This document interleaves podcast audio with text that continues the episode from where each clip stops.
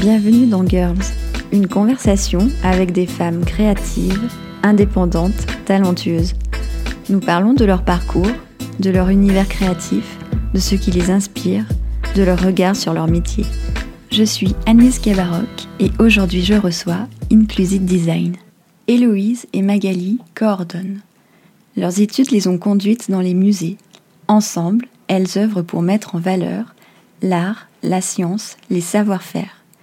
Leur univers ludique permet aux visiteurs de vivre une vraie expérience. Inclure, inclusion, inclusive design, l'humain au centre de leur démarche. Voilà la valeur ajoutée de ces deux jeunes femmes. Toutes les trois, nous avons parlé de compatibilité dans le travail, de toujours essayer de se surpasser, de savoir faire des choix. Héloïse Tizy, Magali bonjour. Merci de me recevoir dans votre bureau à la Grande Usine Créative. Vous êtes scénographe et muséologue. Vous avez créé ensemble l'agence Inclusive Design en 2013. Pouvez-vous nous expliquer votre formation et votre parcours? Euh, Bonjour. Donc euh, notre, euh, notre formation, on a fait chacune un, cursus différent. on s'est retrouvés ensemble aux Beaux-Arts à Lyon, en section design d'espace. Puis on a pris des voies un peu diverses. Moi je suis partie en Suède et Magali est partie au Canada.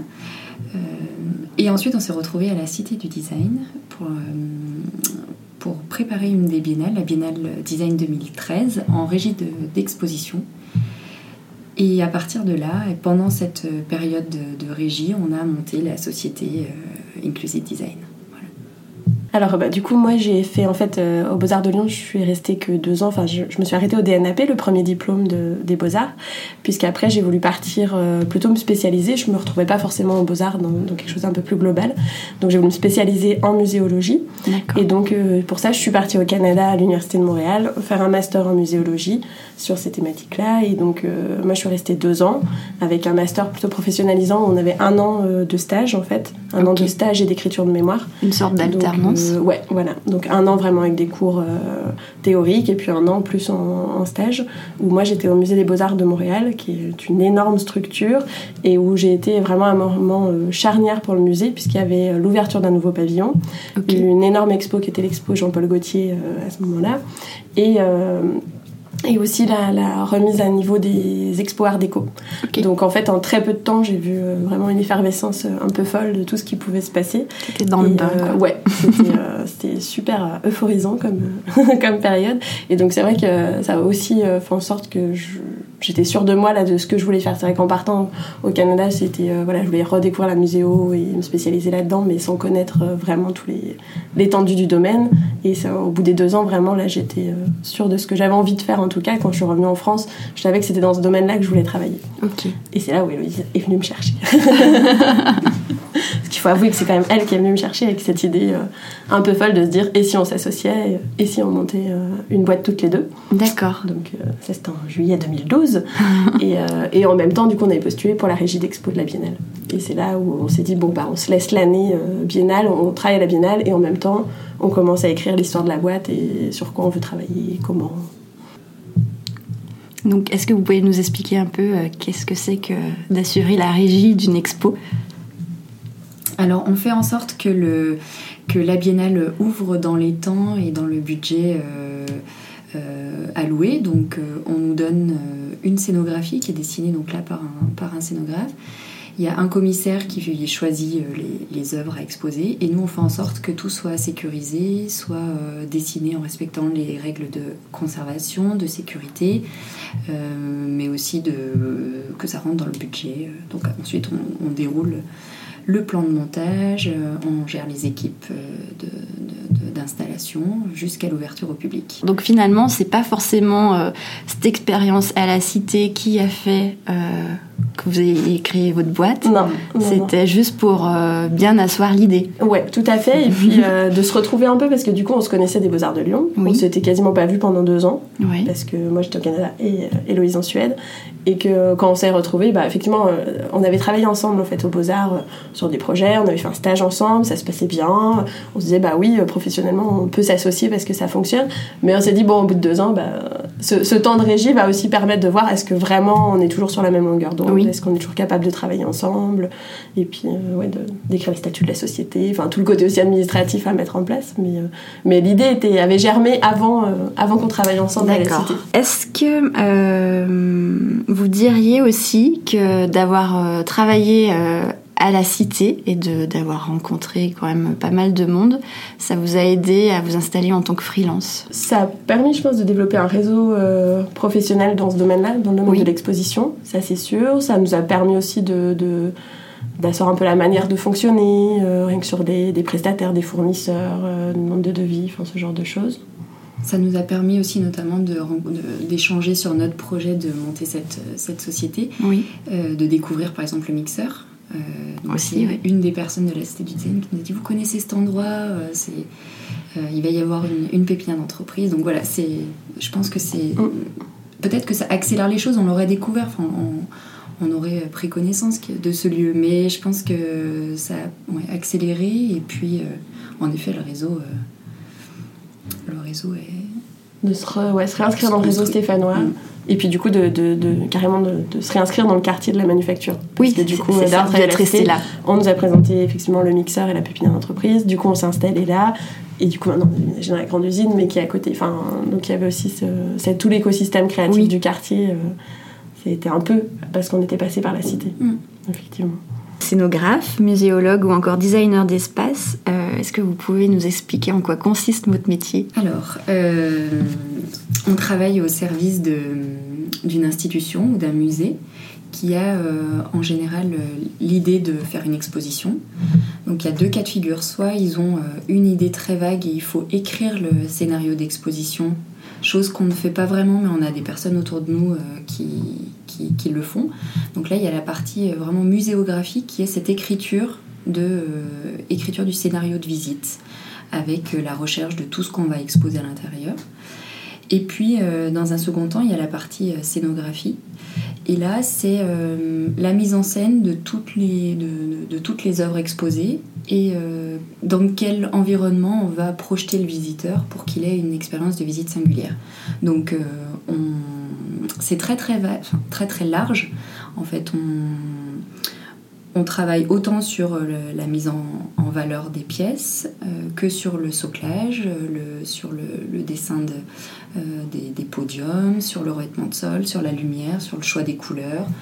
Et nous, ce qu'on aime vraiment, c'est transporter, en fonction de la thématique proposée, le visiteur dans un univers vraiment singulier. Donc si on a une exposition euh, sur le chapeau, par exemple, euh, on va le transporter dans, un, dans une atmosphère particulière, par exemple, qui peut nous faire penser à, des tableaux euh, euh, de Manet. Enfin voilà. Et donc à chaque fois, on cherche des inspirations comme ça qui nous projettent dans des, dans des, dans des ambiances. Et notre travail, euh, c'est voilà, créer des ambiances particulières pour l'exposition mais toujours au service des œuvres. L'idée, c'est toujours de mettre le mm. contenu en avant et d'aider à la transmission du message et du contenu de l'exposition. Nous, finalement, il ne faut pas que si le visiteur, en sortant, il se rappelle que du décor, mais qu'il ne se rappelle pas des œuvres et de ce qu'il a. De ce qu'on lui a appris, c'est mm. qu'on a un peu loupé le, le coche. L'idée, c'est quand même de mettre en valeur le contenu, de, le contenu scientifique et pédagogique euh, qui est, euh, qui est exposé. Mm. Et du coup, pour aller dans ce sens-là, on est souvent sur de la vulgarisation aussi. Ils ont des idées de oh, on aimerait faire un focus sur cette œuvre-là, par exemple. Mhm. Euh, quel euh, système médiatif on va pouvoir utiliser pour, euh, pour que le, le visiteur il sache qu'il faut créer un arrêt ici et prendre de l'information et que ce soit digeste, qu'on arrive à vraiment comprendre le message à véhiculer. Donc, ça ça peut être euh, une petite vidéo, ça peut être une manipulation, ça peut être faire un facsimilé pour comprendre euh, la création de l'œuvre. Voilà. À chaque fois, on cherche des petits dispositifs comme ça, vraiment euh, ciblés pour, pour rythmer l'exposition. Oui, que le visiteur ne voilà. pas. Euh, voilà. Et là, c'est vraiment des important.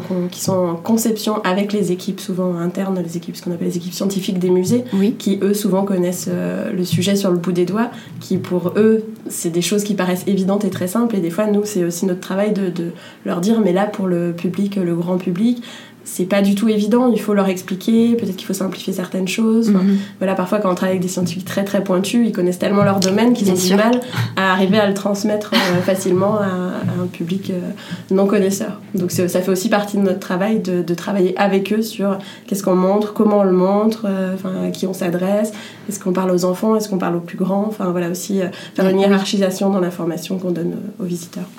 Et donc en tant que muséologue, c'est ça hein?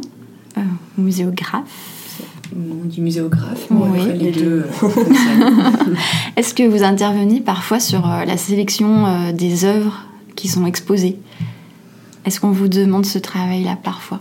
Parfois, on nous demande notre avis, mais c'est c'est rare quand même. Souvent, le- c'est le comité scientifique qui va. Oui, euh, Ça, c'est acté euh, en Voilà, de, de- est-ce que pour eux ça semble important et puis pourquoi Donc ça c'est, on en discute aussi avec eux. Ils nous expliquent souvent pourquoi ils ont fait les choix euh, de tel objet ou de tel autre. Après si, si on a des soucis, on va dire parfois de, de place parce qu'ils ont fait une sélection beaucoup trop importante par rapport à l'espace, là aussi ça va être notre rôle des fois de leur dire bah il vaut peut-être mieux en privilégier un ou cinq plutôt que 10 mais que ça soit parlant pour le public. Donc voilà, c'est des choses aussi, des arbitrages qu'on, qu'on fait avec eux, qu'on propose. Mais euh, Sinon, c'est vraiment le travail du muséographe. Et nous, on est, on est clairement pas dans ce, dans Ouais. ce créneau. On travaille avec des agences de muséographie qui, elles, font vraiment le. la recherche La de recherche, contenu, oui. on est vraiment sur la mise en forme. Ok. On fait moins cette partie-là. Euh, donc votre agence s'appelle euh, Inclusive Design. Donc j'imagine que ça vient du mot euh, inclusion, donc le fait euh, d'inclure quelque chose ou quelqu'un. Donc euh, comme vous disiez, c'est important pour vous que le visiteur ait une vraie expérience. Euh, D'où vous vient ces- cette approche euh, de la scénographie? On, a, on a quand même beaucoup cherché le nom. hein. C'est euh, c'est vrai que le, le mot inclus, inclusion, le design inclusif, en fait, c'était vraiment prendre en compte, alors autant le visiteur dans, dans, ce- dans ce qu'il est, dans, dans l'usager de manière générale, euh, ses compétences, son âge, ses capacités intellectuelles euh, ou non. Enfin, et il y a aussi dans le design inclusif vraiment la démarche. Et nous, euh, ça c'est important pour nous, c'est prendre le visiteur dès le début euh, dans le processus de création. Euh, pour, pour lui faciliter la visite, pour qu'en tout cas il soit vraiment pris en compte et qu'on ni on ne survole, ni on. Enfin, qu'on arrive à vraiment euh, transmettre du message en, en l'incluant vraiment dès le, dès le début dans le processus. Et en fait, ce mot, il, le, la, dimension humaine qu'il, euh, qui, détient, en fait, c'était primordial pour nous parce que les relations humaines dans notre métier, elles sont vraiment hyper importantes. Donc, on, on soigne les personnes avec qui on travaille, on essaie de soigner les personnes pour qui on crée les expositions. Et donc, euh, tout ça participait à se dire qu'en fait, notre société, euh, elle, euh, elle trouverait du sens de manière très générale à s'appeler Inclusive Design. Êtes-vous confronté aux appels d'offres dans votre domaine d'activité ou euh, est-ce qu'il vous arrive euh, d'être contacté directement par euh, des musées ou même des entreprises privées peut-être? Alors c'est très très très rare euh, le côté euh, prise de contact direct. En, fait, Ouais. en France, euh, les- la plupart des institutions des musées sont soumis à l'appel d'offres. Mhm. Donc euh, effectivement, on répond à 90% de notre temps à des appels d'offres publics. On a une société privée qui nous avait contacté, qui était la maison de la vache qui par exemple. Ok, qui, ouais. qui a un, Un un musée. site, un site d'exposition. Donc, puisque nous, finalement, on fait peu d'expositions beaux-arts, on est plus sur du musée de société, du musée scientifique, mais, mais du coup, musée aussi de société privée, c'est quelque chose qui nous intéresse. Donc euh, voilà, on avait été contacté pour une des expos. Mais sinon, on est sur de l'appel d'offres public, donc effectivement, on passe par euh, les esquisses, enfin, le, le côté concours. euh, donc voilà, après, euh, on commence à savoir aussi, euh, nous, euh, quels sont nos déjà quelles sont nos envies, parce que ce qui est bien avec l'appel d'offres, c'est qu'on choisit Oui. euh, à quel De projet on répond pas, ou pas. oui. Donc, euh, donc quand on répond, c'est que vraiment euh, on a trouvé de l'intérêt à l'exposition. parce que du coup, c'est l'avantage de notre métier, c'est qu'on on passe d'une expo à une autre. euh, c'est un peu le grand écart des fois on- Bien sûr, oui. sur les thématiques, puisqu'on n'est pas expert nous des thématiques, mais, mais on les choisit, donc ça c'est plutôt, plutôt sympa. Il y, a des, voilà, il y a des expos, on le dit clairement, souvent c'est le titre d'accroche de l'expo qui va nous, nous intéresser, ou le regard qui est porté sur une thématique. Et euh, donc ça c'est l'avantage des appels d'offres, c'est de pouvoir choisir. Après l'inconvénient c'est que du coup ça demande beaucoup de travail euh, Oui, en amont et qui parfois est ouais. pas, pas forcément euh, payant. Donc, Aussi, oui. c'est- Quand on arrive second, forcément, on est un petit peu déçu, on se dit ah zut. Puis c'est du temps euh, investi qui voilà qui, Oui. qui pas forcément rentable, mais Mhm. c'est un petit peu le jeu. Après, euh, ça nous a permis aussi d'aller euh, travailler à Lille, en Corse. euh, Enfin voilà aussi, c'est, alors qu'on n'a pas de réseau, enfin alors qu'on sait que Oui, quand on c'est est ça. contacté, souvent c'est plus sur des gens euh, de la région. ou- Là, ça permet d'aller ailleurs aussi, dans d'autres, euh, territoires.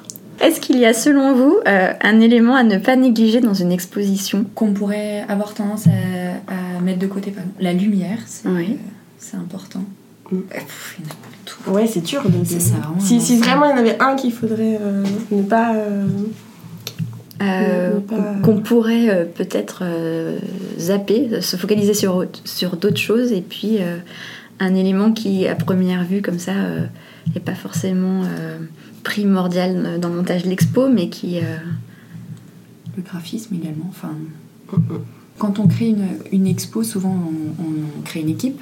Oui. Donc on s'entoure de, de- d'un constructeur décor, d'un, souvent d'un graphiste d'exposition, d'un éclairagiste et parfois de conception interactive, ouais, design interactif. de vidéos, enfin ça peut aller après euh, Souvent, suivant les quand même thématiques. ouais, ces quatre, euh, ces quatre cordes métiers réunies.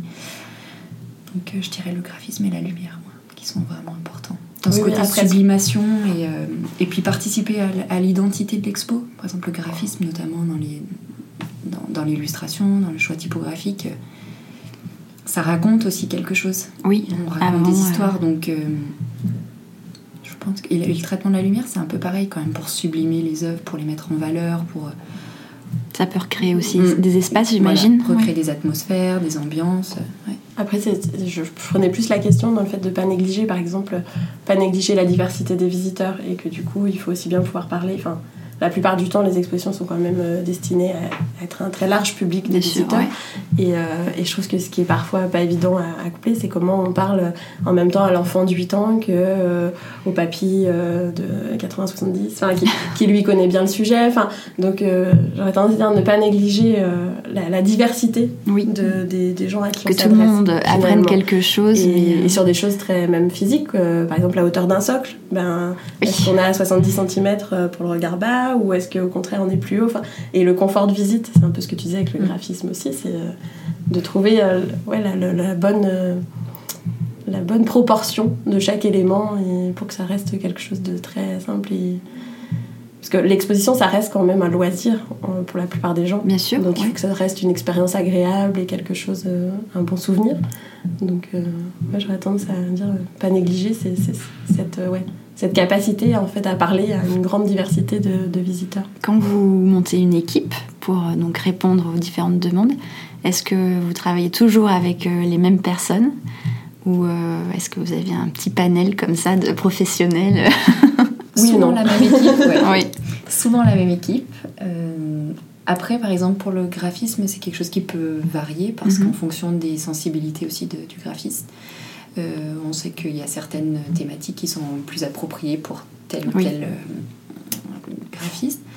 Les constructeurs, c'est pareil en fonction de l'échelle du projet. Mm. On a des petits constructeurs pour des presque des petites clés en main qui sont pré-montées en atelier et qui sont installées très rapidement sur site. Mais aussi, on a des grosses équipes. euh, on bosse avec d'autres agences qui sont beaucoup plus grandes et qui, voilà, qui peuvent intervenir à 5-6 sur place pour, pour faire un montage d'expo rapide. Rapide. Mm.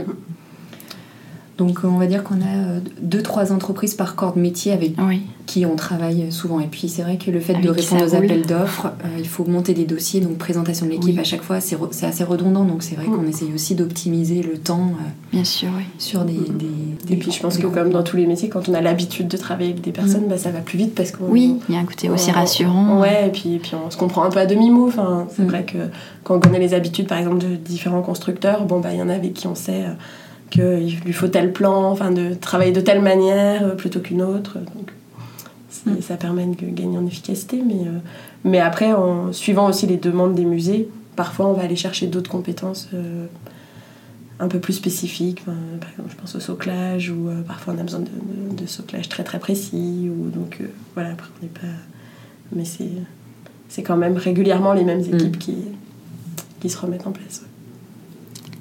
Vous avez chacune votre sensibilité et votre spécialisation. Comment vous travaillez-vous ensemble?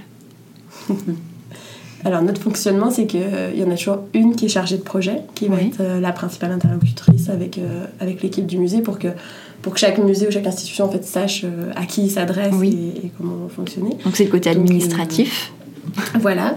Et après, en interne, euh, souvent, bah, du coup, c'est celle qui est chargée de projet qui, commence à poser le concept, à poser les idées, même si des fois, au tout début du projet, on fait une espèce de petit euh, brainstorming ensemble, dit ah moi je vois ça comme ça, euh, voilà, qui assez rapide. Mais il y en a une qui prend les décisions, qui, qui commence à écrire un peu les choses, à poser.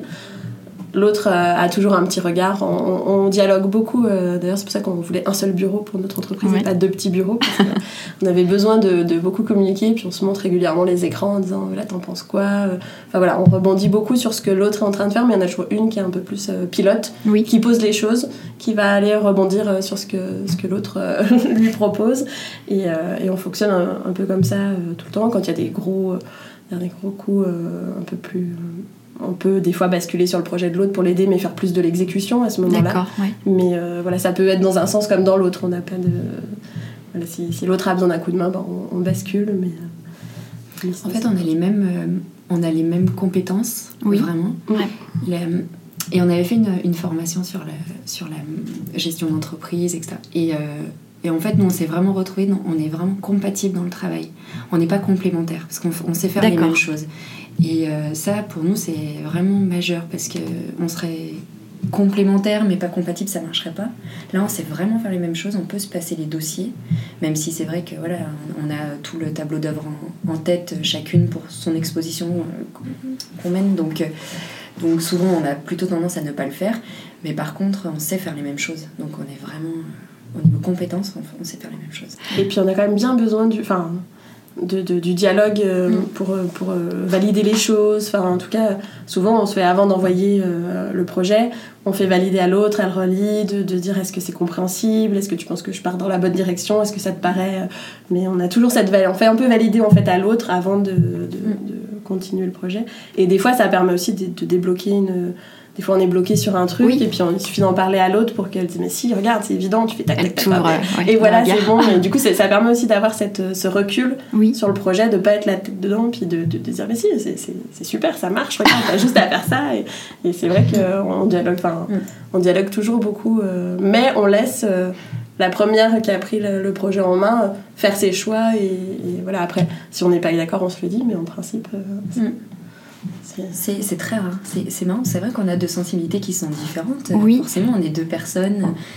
Et on est souvent. euh, on tombe assez raccord, ouais. Assez. Avec les couleurs, des fois. Les couleurs, ouais. Les couleurs, C'est- c'est parfois. un petit peu. mais, euh, mais on comprend toujours la sensibilité de l'autre. Et donc ça. euh, Bah c'est chouette, ouais, j'imagine. c'est très bien. Je pense que c'est assez rare. Donc, Oui, en complètement. En plus, enfin, de l'extérieur, par rapport à, à vos parcours, on pourrait, euh, enfin, moi comme ça, je pourrais imaginer que, euh, voilà, il y en a une qui est peut-être plus à l'aise, je sais pas, avec euh, l'espace euh, et l'autre euh, avec l'objet en lui-même. Donc euh, c'est pour ça, euh, je me demandais si euh, justement euh, ces deux approches-là pouvaient faire que euh, chacune pouvait être attirée par euh, des parties différentes dans la construction du projet, mais donc non.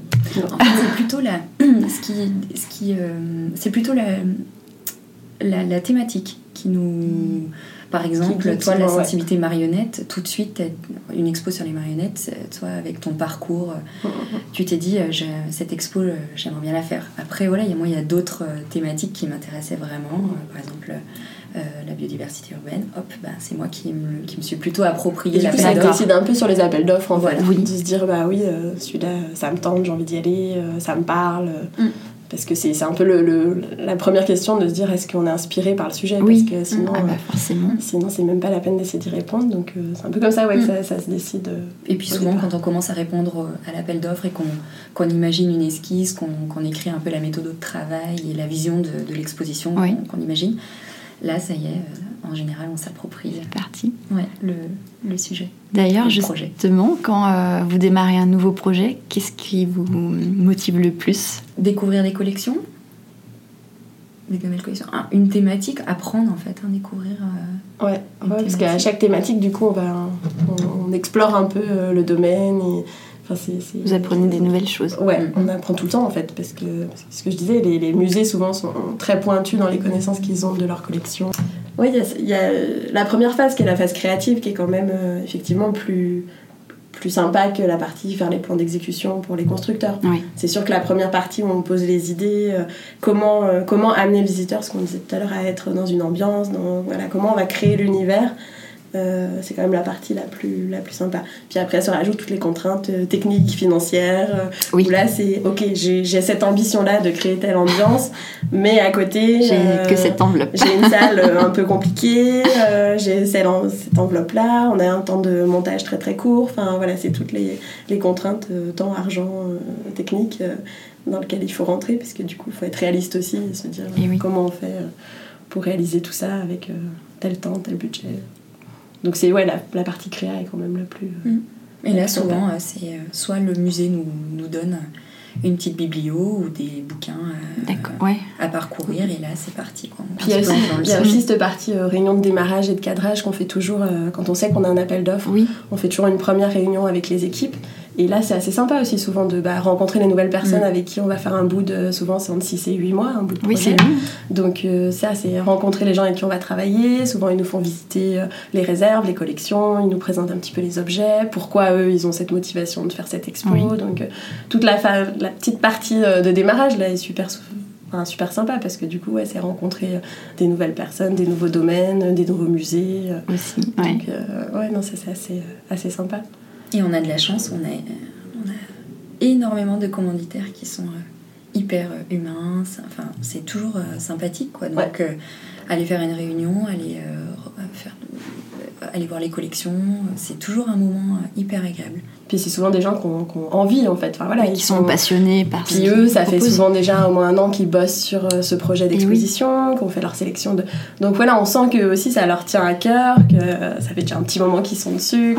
Et, et, souvent ils ont beaucoup d'attentes aussi. Euh, voilà, ils, donnent un petit peu leur vie à, leur, travail. Et puis maintenant, ils ont qu'une hâte, c'est voir. Parce que souvent ils sont euh, ultra impatients de voir ce qu'on va faire, de à quoi ça va ressembler, comment Donc c'est assez, assez drôle, ouais. Donc euh, de, de, de, voir cette, cette envie des, des, des comités euh, scientifiques, euh, puis souvent des gens qui n'ont pas l'habitude de faire ça, donc vraiment qui nous disent on a besoin de vous pour voilà, pour mettre en scène tout ça, comment on peut rendre. Parce que parfois, il y a des questions pas évidentes de se dire comment on expose, je vais dire n'importe quoi, mais une vingtaine de petits morceaux de céramique, comment on fait pour attirer et donner envie au public de se pencher un peu dessus.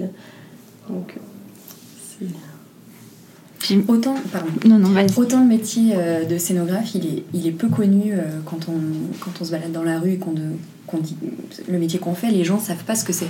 Autant dans le, dans le petit milieu de muséal, euh, ils, ont, ils ont vraiment, comme tu dis, une attente sur notre travail. c'est très valorisant ça en fait, parce qu'ils nous font vraiment confiance. Comme tu dis, ils, nous, laissent leur bébé parce qu'ils y tiennent vraiment. et nous, derrière, on doit vraiment prendre soin. Et, et ça, c'est ouais, assez chouette. J'imagine que bah, lorsque vous terminez euh, un projet, que tout est en place, il doit y avoir une, euh, une belle satisfaction aussi de, bah, de voir euh, le travail accompli, quoi. Mhm. Et de se dire que ça y est, c'est parti, les visiteurs peuvent venir. c'est ça.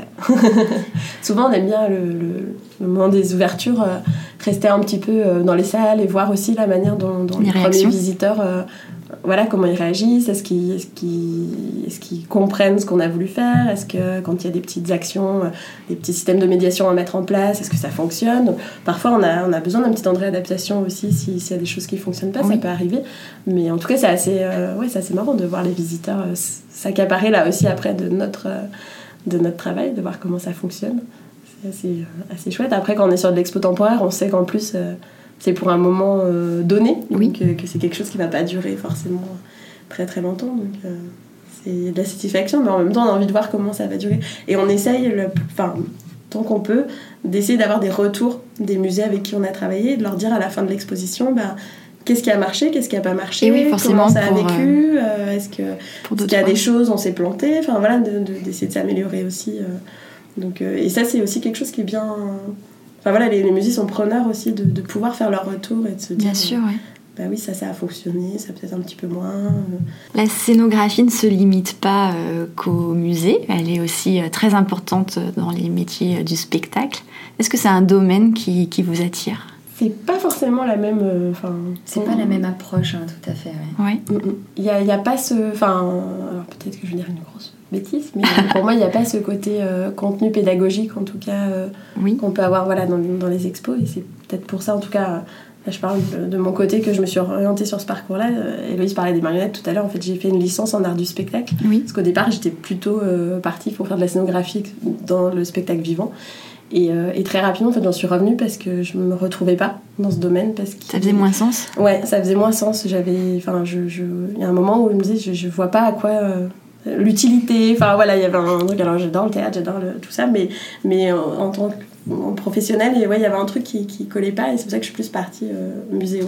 Donc c'est vrai que c'est un domaine euh, pour lequel on ne travaille pas. Il y a des choses qui se qui se relient dans la création d'univers, d'ambiance, mais mais voilà, il y a plein d'autres thématiques sur la conservation des objets. bah, il y a pas. Enfin, Oui.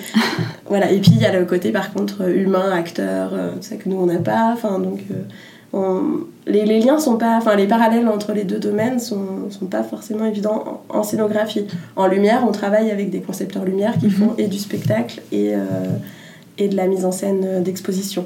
Donc là, je pense que les liens sont peut-être plus, plus facilement euh, faisables d'un domaine à l'autre. Mhm. Nous, c'est vrai que c'est quand même bien, bien différent. On le fait pas et c'est pas un domaine C'est- qu'on a. Ouais, c'est- c'est Ok. pas- Ouais. qu'on a envie de développer. euh, votre métier donc, a différentes euh, facettes. Euh, on a parlé de l'élaboration des projets, euh, la sélection des matériaux, les déplacements, la gestion des équipes.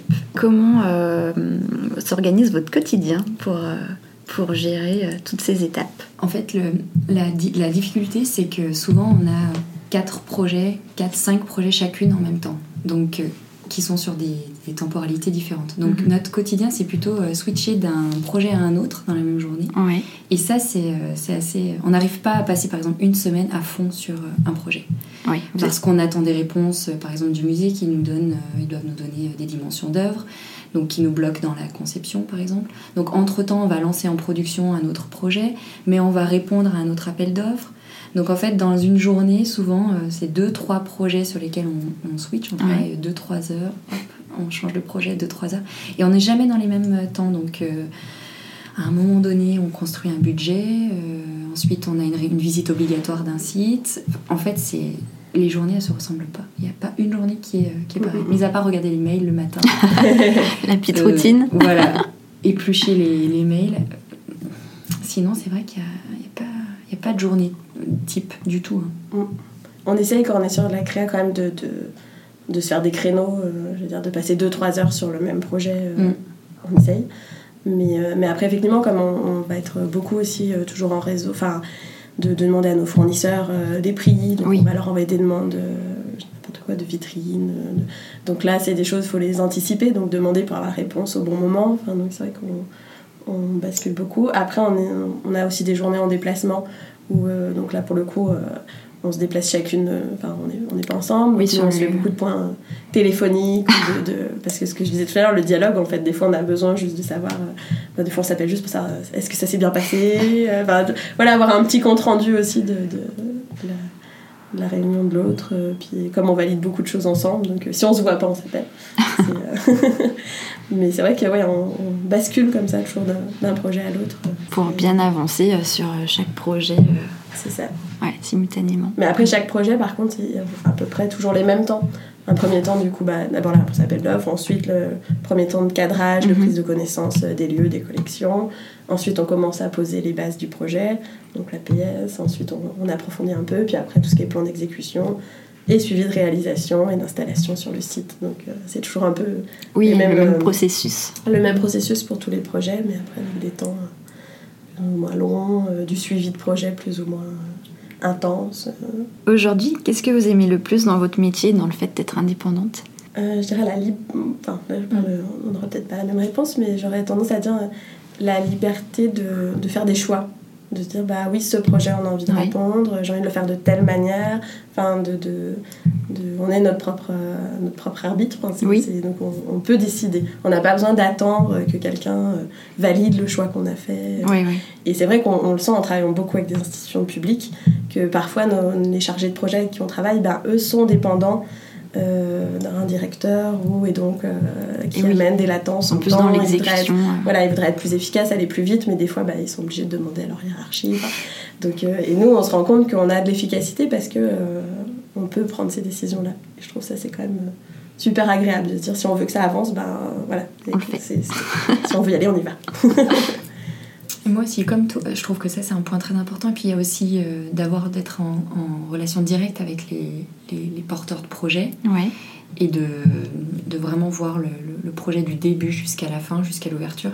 Ça c'est vraiment. Euh, je, ne suis pas sûre qu'en tant que salarié, on, puisse arriver à nous déléguer aussi autant. Non, je pense pas. Ouais. Le, le projet et d'être en contact direct avec les interlocuteurs. Donc ça, c'est une richesse aussi. Et à l'inverse, qu'est-ce qui est le plus difficile? De pas trop travailler.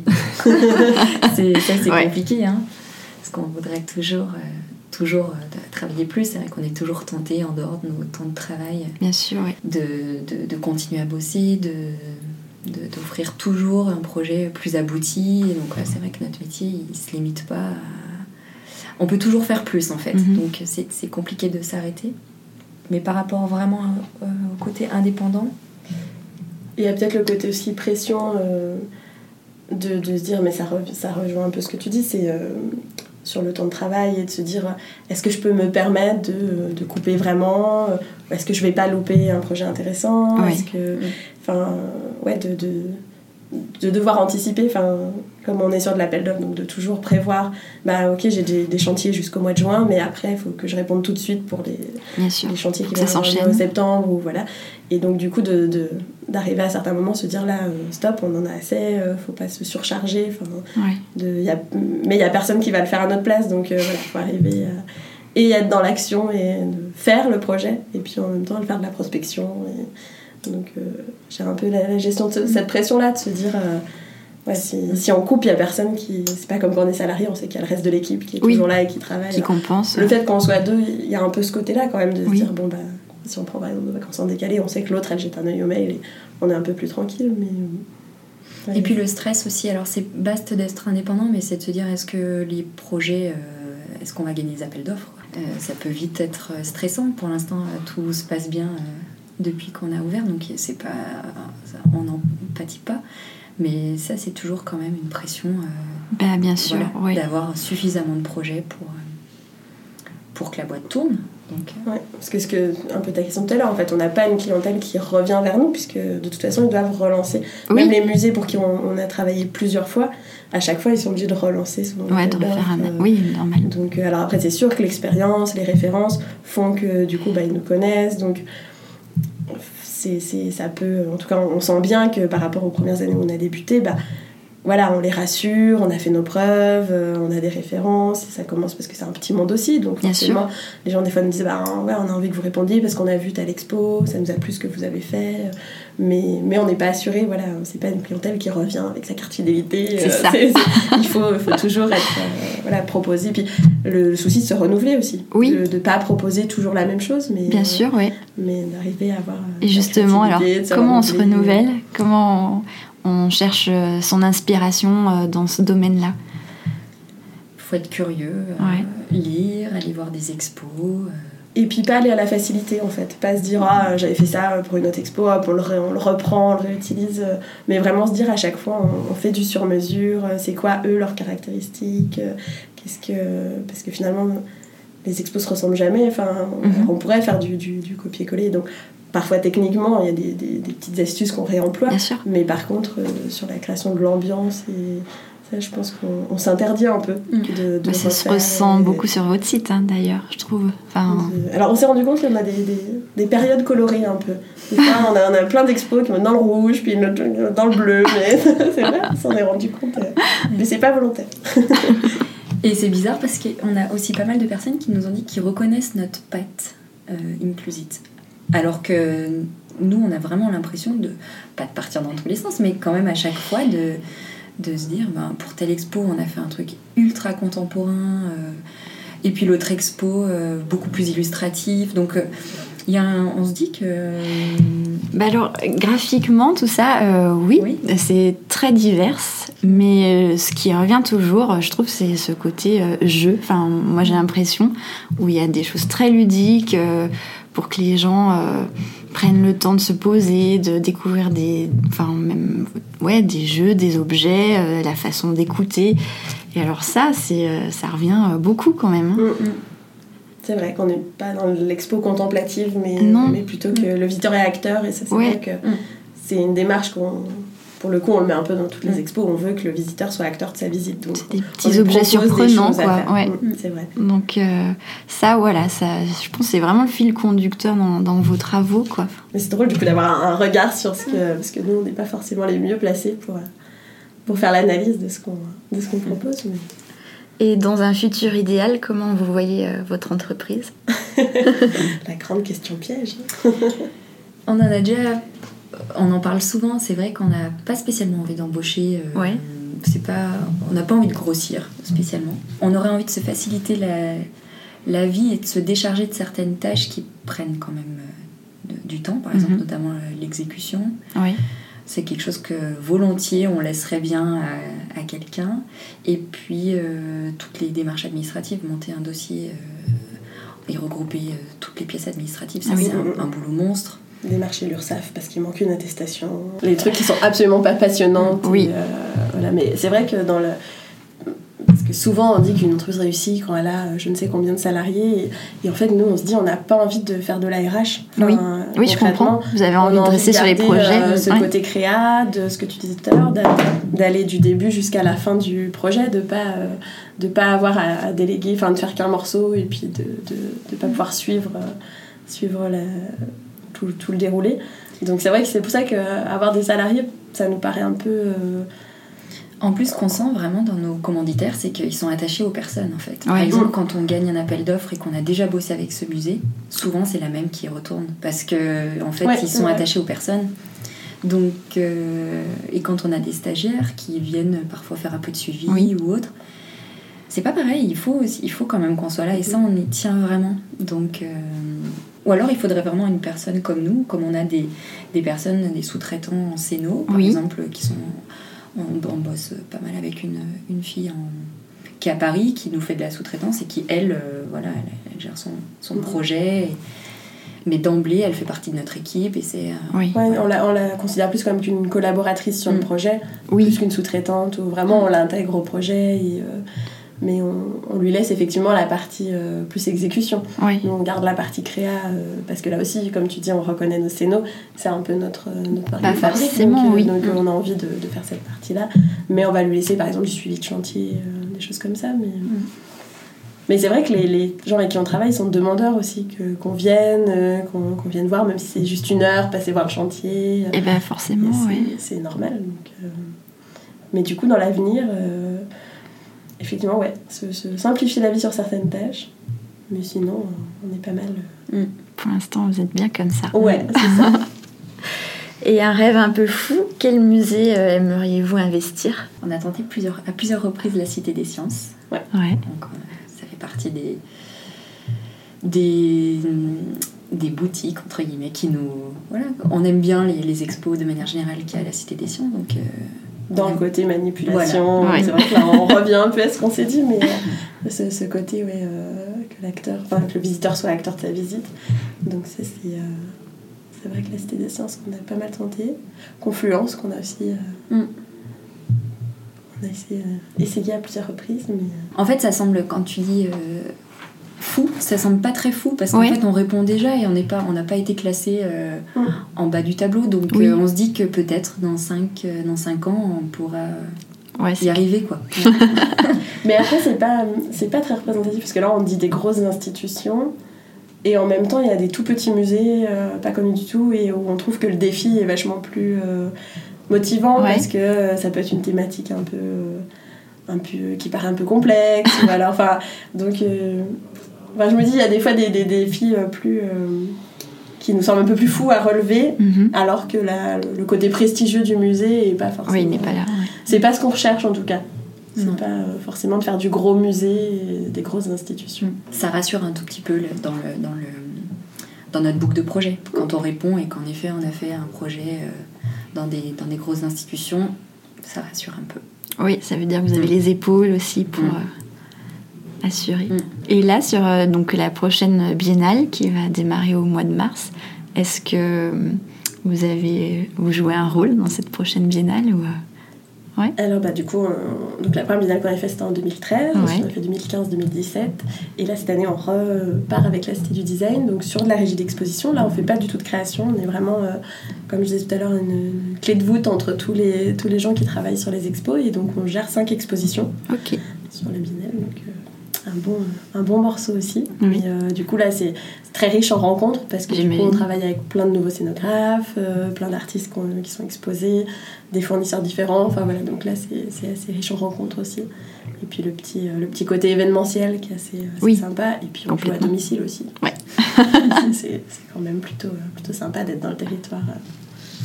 Ça, ça, joue aussi des fois de se dire, euh, bon, bah, c'est à la maison donc. oui, on est à côté. c'est ça.